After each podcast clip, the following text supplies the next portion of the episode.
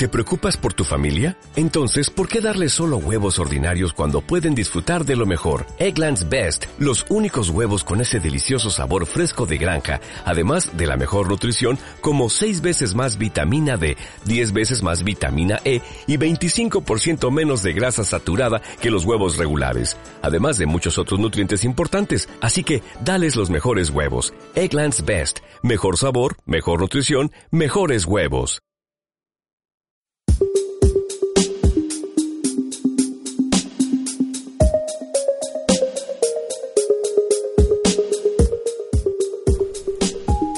Hola y bienvenidos al primer podcast Mundo TICS que se realiza como una actividad didáctica dentro de la asignatura de Comunicación y Educación en la Red de la Universidad Nacional de Educación a Distancia.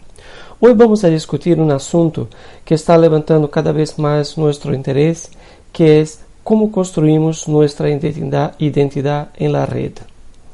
Para ello hemos eh, entrevistado tres personas tres españoles que viven en Bruselas que nos van a ayudar a ilustrar nuestra discusión. No podemos empezar sin preguntarnos qué es identidad. Bueno, tenemos dos formas de entender eh, la identidad. Una es histórica y la otra es más personal pero las dos están relacionadas con la producción de un relato. Las dos lidan con el pasado, con la memoria, con el relato de los, de los hechos.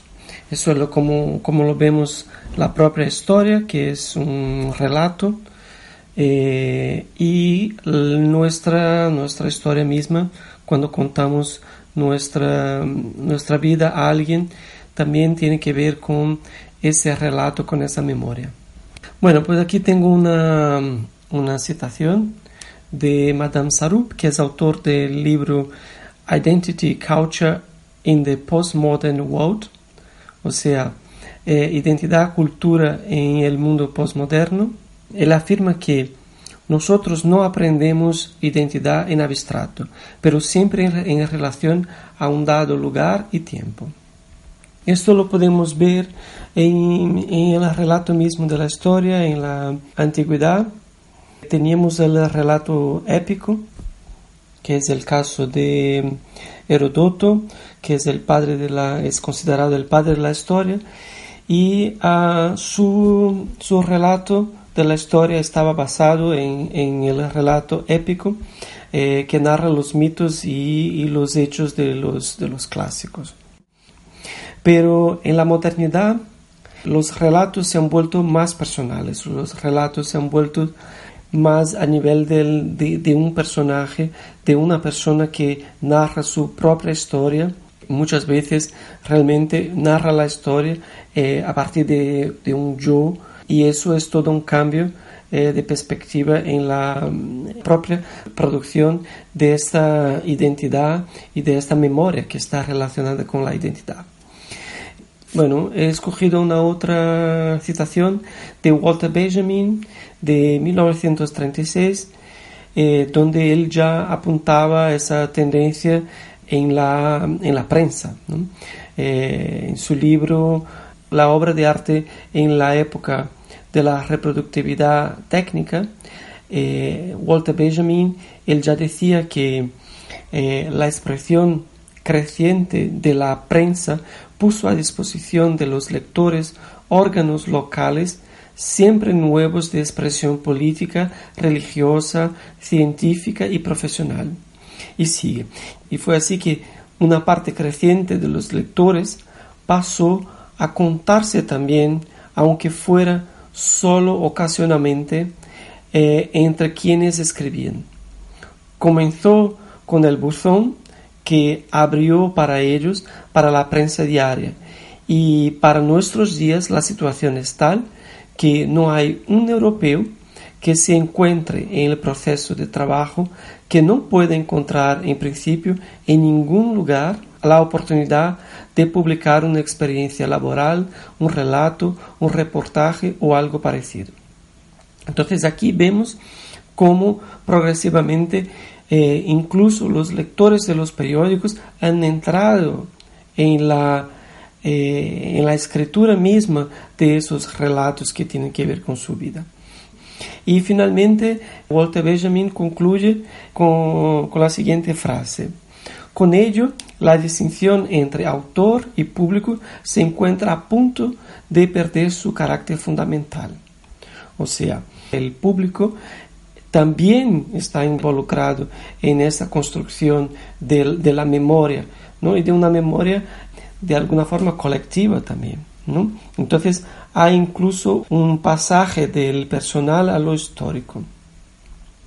Y por fin una otra acotación que me parece muy interesante eh, de François Truffaut, el cineasta francés de la Nouvelle Vague, cuando en los años 50 eh, decía que el cine de mañana lo intuyo, sea, decía él, más personal incluso que una novela autobiográfica, como una confesión o un diario. Los jóvenes cineastas se expresarán en primera persona y relatarán lo que les ha ocurrido.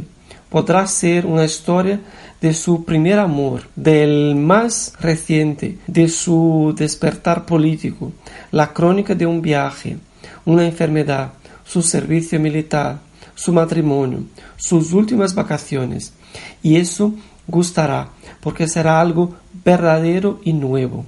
El cine de mañana no podrá ser dirigido por funcionarios de la cámara, sino por artistas para los que rodar una película constituirá una experiencia excitante y maravillosa.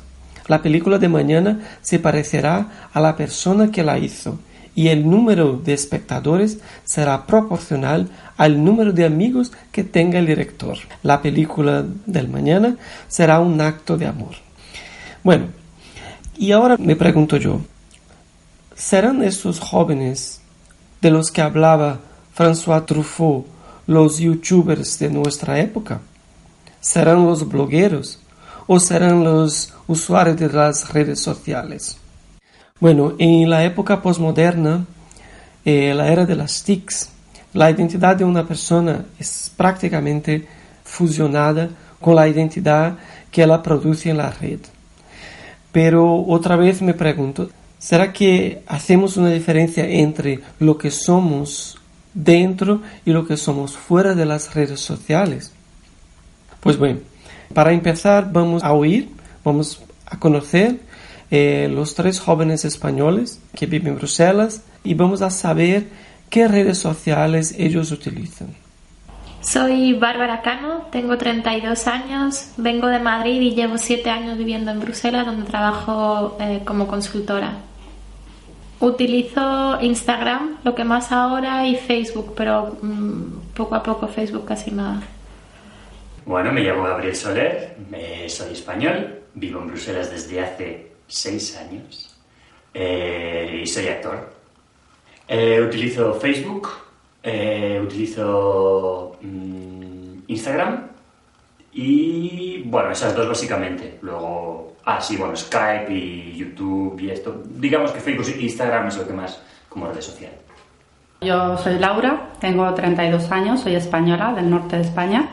Estoy en Bruselas hace nueve años y trabajo en el sector público como diseñadora de obras de carreteras.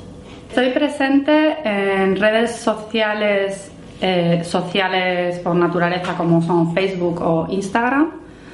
Instagram es bastante reciente, hace un año y medio. Facebook pienso que ya data del 2012 o algo así, hace bastantes más años. Y también estoy en LinkedIn, por ejemplo, como redes sociales profesionales.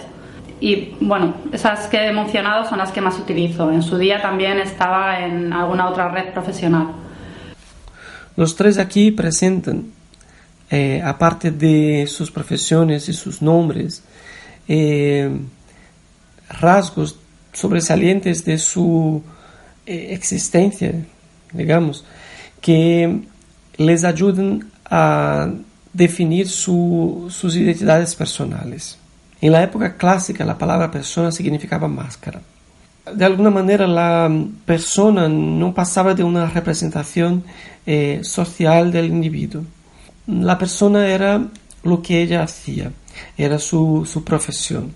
Eso lo podemos comparar un poco con los profesionales de pueblos antiguos, donde, por ejemplo, el, el, maestro del pueblo era el maestro del pueblo y, y poco más, porque era muy difícil separar el hombre de, de su profesión.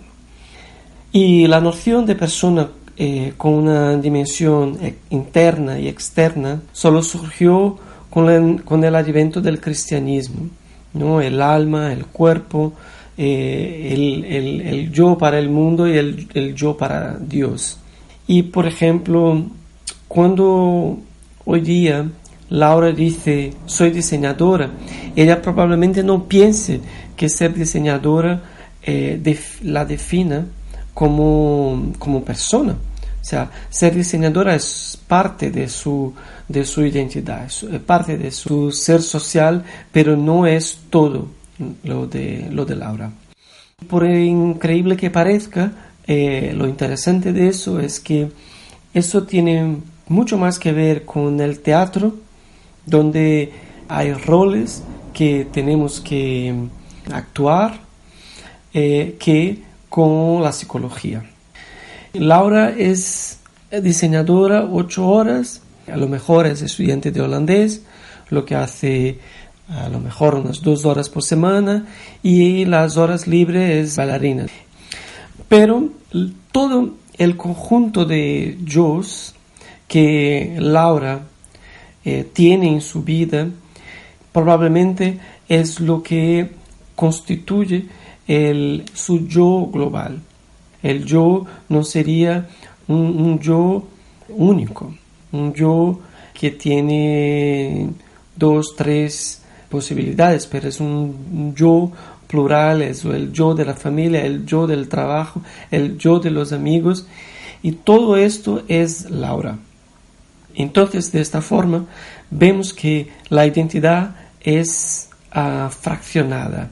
La identidad eh, está hecha de, pequeños yo que van construyendo el individuo. Y ese yo es construido socialmente, o sea, el, yo necesita del, del otro para, para se constituir. Pero eso vamos a, ver un poquito más adelante. Ahora eh, vamos a conocer eh, los intereses de, Laura, de, Bárbara y de Gaby. Vamos a empezar por, por Laura, después Bárbara y finalmente Gaby. Hemos hecho la pregunta, ¿qué habéis estado haciendo en las redes sociales?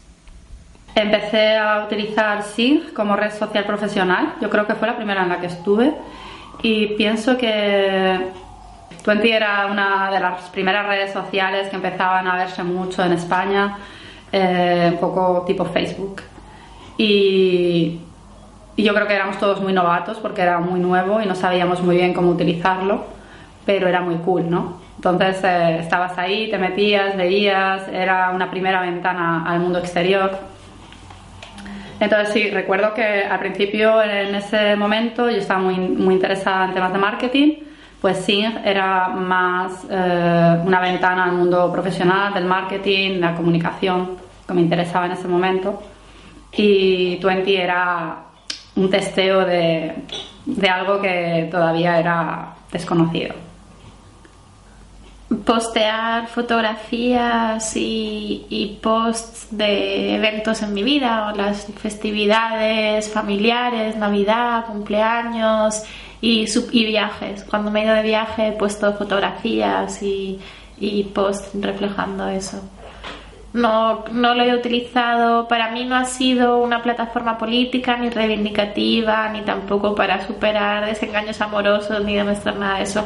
Lo he utilizado más como un mecanismo para, para viajes y celebraciones y cosas así. Y comida. Utilizaba mucho Facebook, que lo utilizo más bien a nivel de conseguir, eh, bueno, contactos de profesionales del cine o del teatro o audiovisual eh, conseguir sus contactos e intentar mantener la comunicación y yo posteo fotos de mis trabajos, de lo que estoy haciendo. Pero eso más bien para contactarles a ellos directamente. Sin embargo, ahora utilizo más Instagram porque es todo más visual y ahí puedes poner mm, directamente tus imágenes, tus fotos, donde estás trabajando, este rodaje, eh, bueno, en el teatro, publicitar tus cosas. Pero no, me comunico tanto con ellos. Para comunicarme es más bien Facebook eh, pero ahora Instagram es como todo posteo en Instagram y ya está muy bien porque está filtrado y puede todo directamente a Facebook sin que tengas prácticamente que entrar. Como hemos visto, las redes sociales pueden presentarse a varios usos y dar respuestas a intereses desde personal, profesional y facilitar la, la comunicación como es el, el caso de Gaby. Pero notamos que algunos individuos tienden a proyectar en las redes sociales parte de sus vidas eh, con las cuales o están satisfechos, como es el caso de Bárbara, o eh, intentar dar uh, cierto énfasis a otras partes que, que desean mejorar, eh, como es la parte profesional. Lo raro es que las dos se mezclen. Eso muestra exactamente la construcción de la identidad personal en las redes sociales como algo construido, como hemos dicho anteriormente. ¿Por qué? Porque nosotros no estamos solamente interesados en postar algo por postar. No hay, hay un interés mayor, el interés está en el otro. Entonces, cuando publicamos algo, eh, lo hacemos porque, uh, porque queremos la atención de ciertas personas, porque queremos construir nuestra identidad con otras personas. Así, de esa forma, el yo necesita del, del otro para, para se constituir.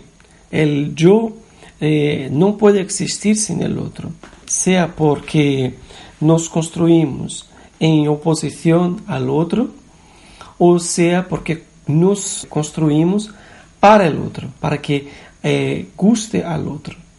Pero de todas las maneras, el, el yo necesita del otro para, para, existir. Así que nosotros somos nosotros, pero también somos los otros. O sea, en otras palabras, el yo central y la periferia es parte del mismo yo. En el caso de, de la eliminación del yo, como puede, pasar en ciertos casos, como de grupos políticos que eh, luchan por, por eh, eliminar otro grupo o eh, quitar el otro grupo del, del, juego político.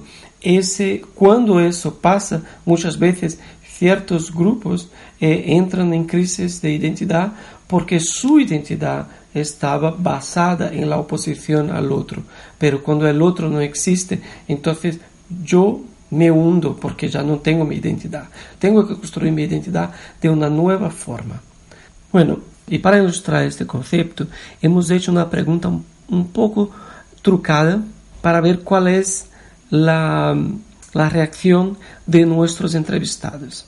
Les hemos preguntado cómo no queréis que la gente os perciba en las redes sociales. Eh, ¿Cómo no quiero que me perciban? Mm, bueno, pues yo pienso que cuando exponemos algo en una red social, es como presentar tu currículum, ¿no? En LinkedIn, por ejemplo, tú vas a exponer eh, todo lo que tú has estudiado y tus cualidades. No hay una sección que hable de tus debilidades, ¿no? Entonces, eh, yo pienso que no quiero que me vean. Mm, es una pregunta un poco, un poco eh, complicada de, responder. No quiero que me vean de manera negativa, evidentemente. Quiero que, la gente me vea y tenga una idea de mí que quiero dar. Entonces, eh, sencillamente no, no, quiero que me vean de una manera negativa o excesivamente expuesta o, o de alguien que, que, quiere tener un interés ajeno al que, al que realmente tengo. ¿no? creo que la respuesta a eso es como alguien superficial, ¿no? Que es un poco complicado porque al final le estás poniendo fotos como para querer mostrar algo que por mucho que uno intente evitar hacerlo más bonito de lo que es, no dejas de intentar mejorar la realidad un poco.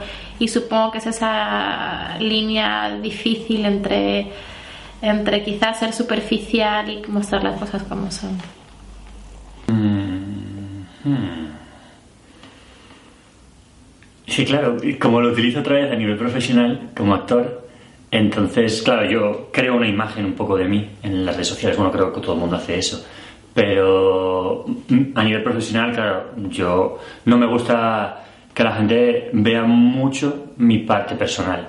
O sea, cuando me intento, cuando pongo, posteo algo, fotos o vídeos, es todo más vendiendo mi imagen más que a nivel personal. No me gusta que la gente conozca detalles míos personales, eh, dónde estoy de vacaciones, esas cosas no tanto, la verdad, dónde, dónde vivo exactamente, dónde está mi calle, quiénes son mis amigos. Bueno, por Facebook es imposible evitarlo. Bueno, tiene algunas algunas limitaciones, pero tampoco sé muy bien utilizarlo y a veces estar un poco escondido. Es difícil cómo manejar la privaticidad en Facebook.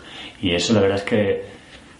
Mm, no sé, igual tengo que investigar más sobre ello, no me he fijado tanto, pero lo que está claro es que de alguna forma intuimos que en las redes sociales nuestra identidad es mucho más construida que en la, en la vida normal. O sea, por lo menos nos, nos damos cuenta que el proceso es más artificial que el, el, día a día. Y así, de esa forma, eh, medimos, eh, nos proyectamos de la forma que queremos ser vistos y así vamos intentando construir esa, esa identidad que a veces es un poco falla, ¿eh? que no, no nos muestra por completo, pero tampoco nos queremos eh, enseñar por completo porque hay cosas que no queremos, hay cosas de nosotros que no queremos que sea vista de una forma general hay muchos grupos de interés y no queremos que algunos grupos tengan ideas mm, de nosotros que nosotros no estamos por la labor de que tengan. Bueno, este ha sido el primer episodio del podcast Mundo Tix. Yo soy Hermes Vieira y espero que os haya gustado. Hasta pronto.